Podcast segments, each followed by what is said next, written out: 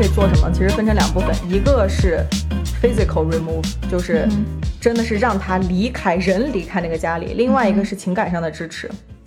那我们就先来说这个物质上的支持。对，第一条就是商讨给你的朋友或者说给你的家人商讨一个具体的生活计划，包含着他要去哪儿住。然后他的食物，还有交通工具，他工作的地方要怎么办？他上学的地方要怎么办？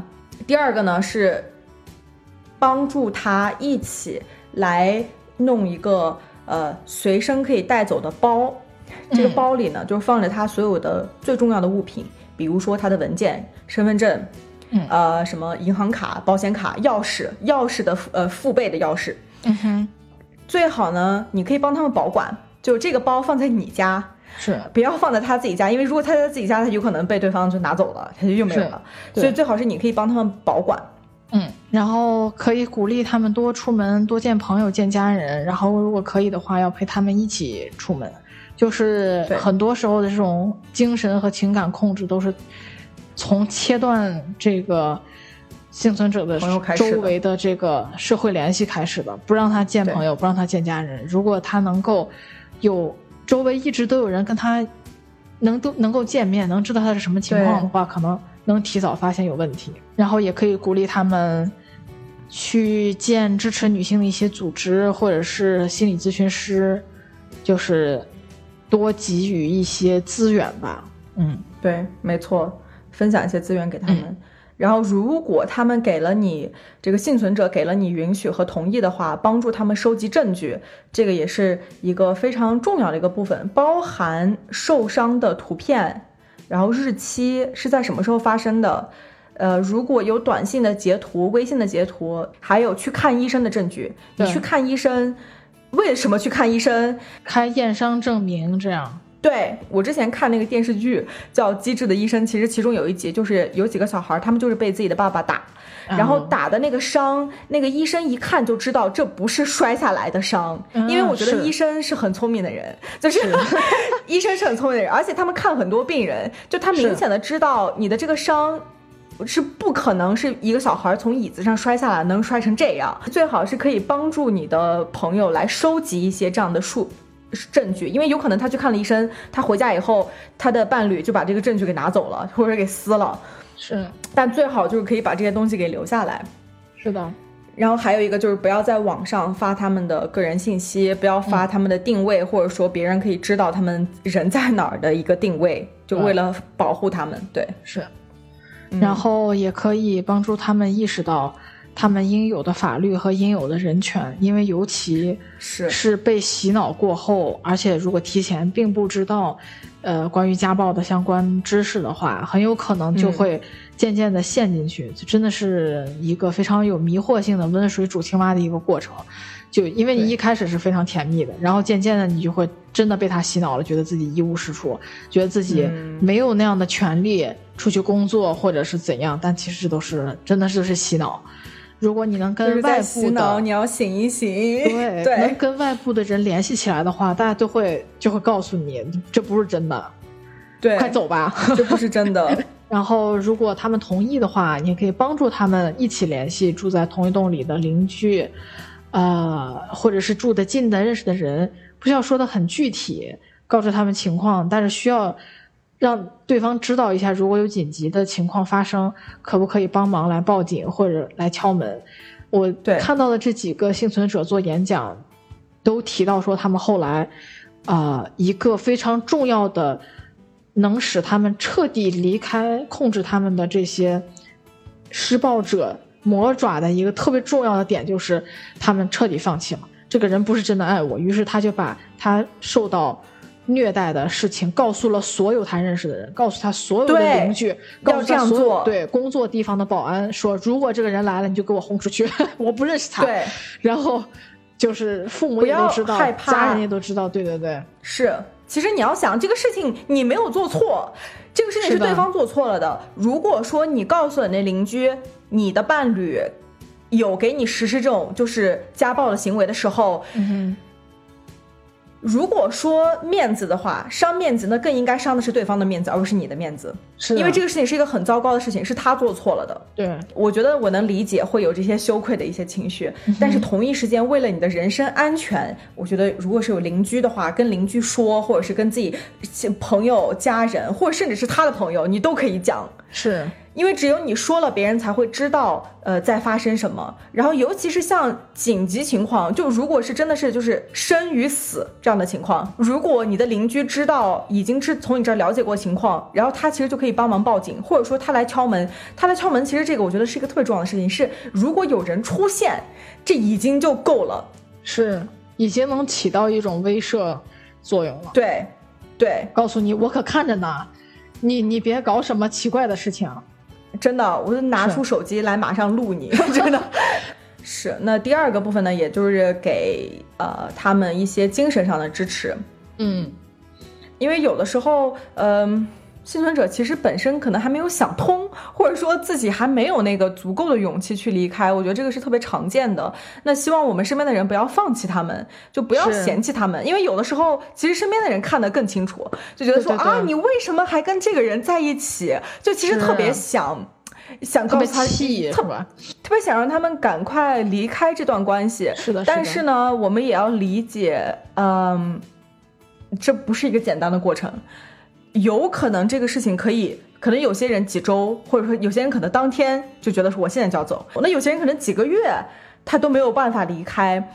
那如果是朋友或者家人的话，我希望我们可以给他们足够的支持，而且这个支持是持续性的支持，而不是让他们觉得说哦，如果他没有按照你说的做，然后你就不是他的朋友了。是的，不要不要给他施加这样的压力，因为这个施加的这个压力是完全没有用的。是的，而且你不知道什么时候暴暴力会就是升级到危害生命的情况。是，如果他永远知道有一个可以联系的人可以去的地方，以。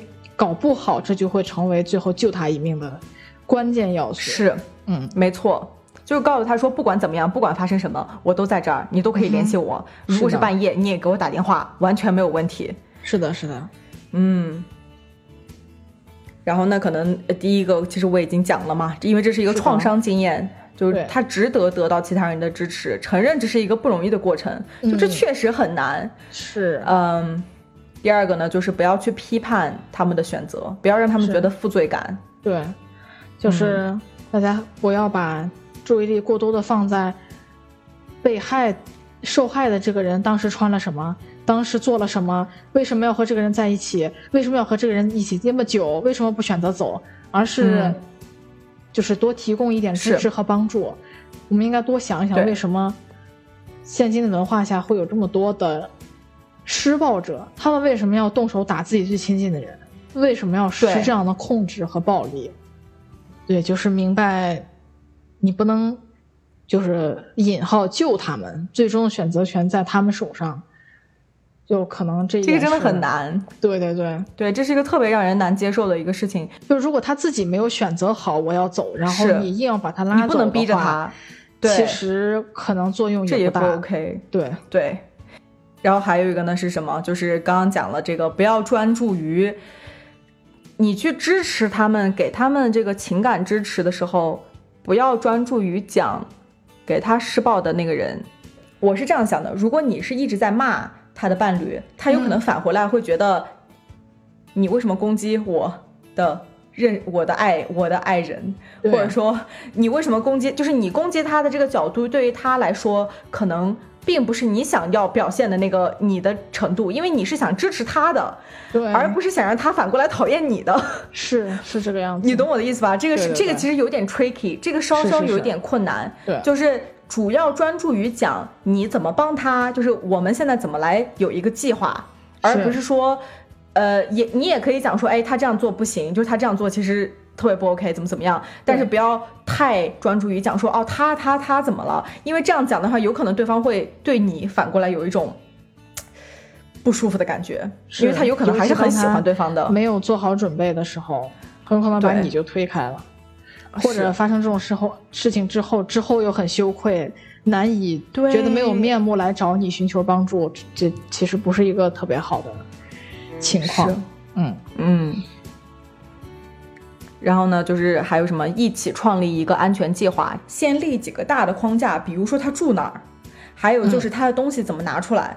呃，另外一个呢，就是最好是有人可以陪着他一起，而不是让他自己一个人，嗯，去拿。他的工作怎么办？就比如说，是不是可以请假请一周？这个安全计划里还包含了他的孩子，或者说他的宠物，对，要怎么办？最好是因为自己一个人想的时候会觉得压力很大，就是我要把我整个人生都要想明白，我现在要怎么出去。但如果有另外一个人，一个朋友来帮着他一起的话，可以分担他很多的压力。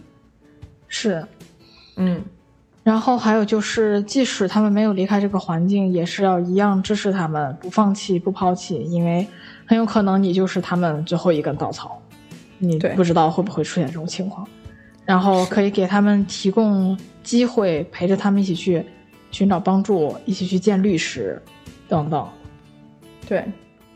嗯，还有一个我看到的是，之前其实我在 Instagram 上看到这个，就是说，呃，他们给受家暴的人。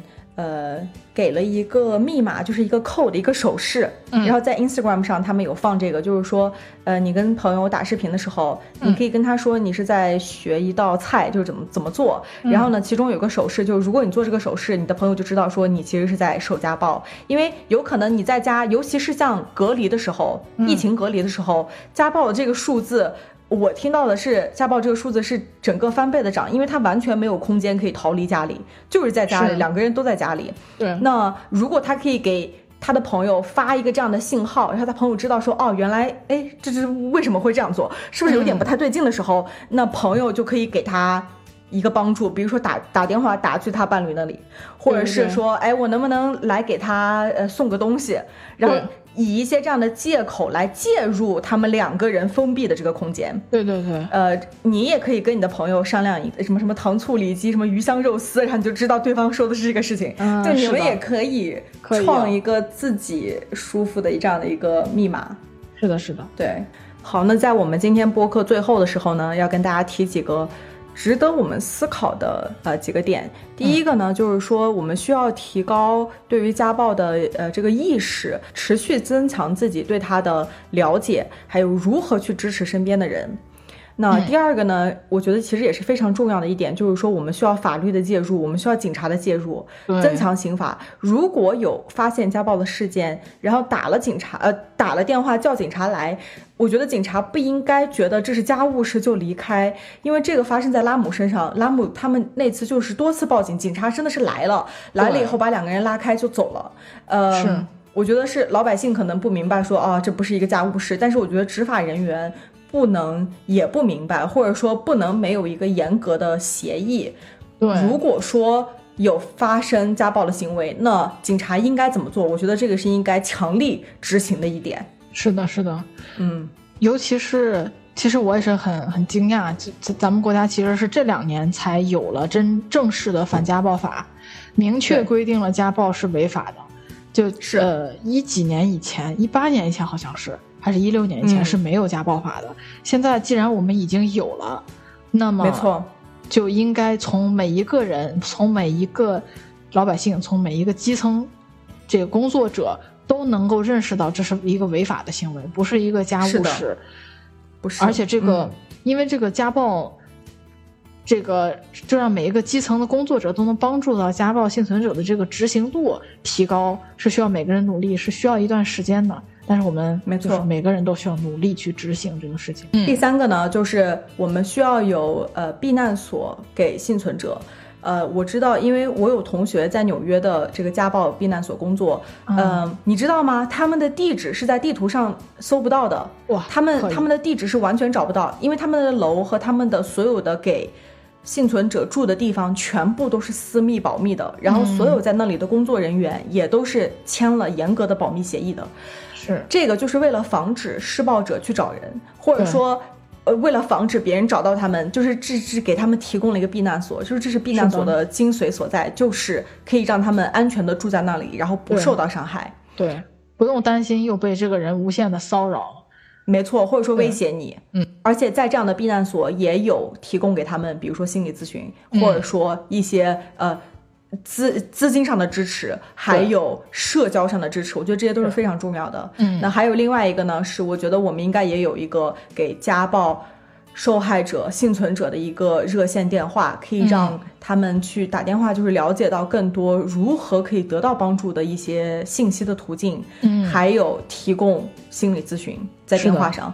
嗯，我觉得这个是我们需要做的一个普及的一个嗯 service 吧，对对对，就是一个支持的一个途径。是的，嗯也可以让更多人了解到这个家暴的情况，因为确实是像那个 Pep Talk 那个女生说的一样，如果她一开始都不知道有这个东西，很有可能她就没办法正确的认识到她正在受到家暴。没错嗯。嗯，然后我们最后也要再次提示大家，家暴是展示权力和控制，而不是真正的爱，也不是因为你真的哪里哪里不够好，所以才会受到虐待。没有人应该受到虐待，而且确实离开是需要勇气的一件事情，不会是。不会像你伴侣说的一样，你离开他你就一无是处，除了他没有人爱你，这全都是洗脑。只有你离开了虐待的关系，嗯才能真正明白好的关系是什么，爱是什么。没错，就是需要有勇气踏出那一步。是的。然后也想说，你其实特别值得被爱，然后也嗯值得拥有健康幸福的家庭生活。是的你是有其他的出路的，你是有出路和有选择的。是的。嗯好的，那么谢谢大家今天来听我们的第二十二期播客，这里是心理东西小闲话，我是温蒂。我是小婵，如果喜欢我们的主题的话，别忘了订阅、分享给身边的朋友和家人们。如果有你们想听的话题的话，也欢迎留言告诉我们。我们下周再见，拜拜，拜拜，拜拜。拜拜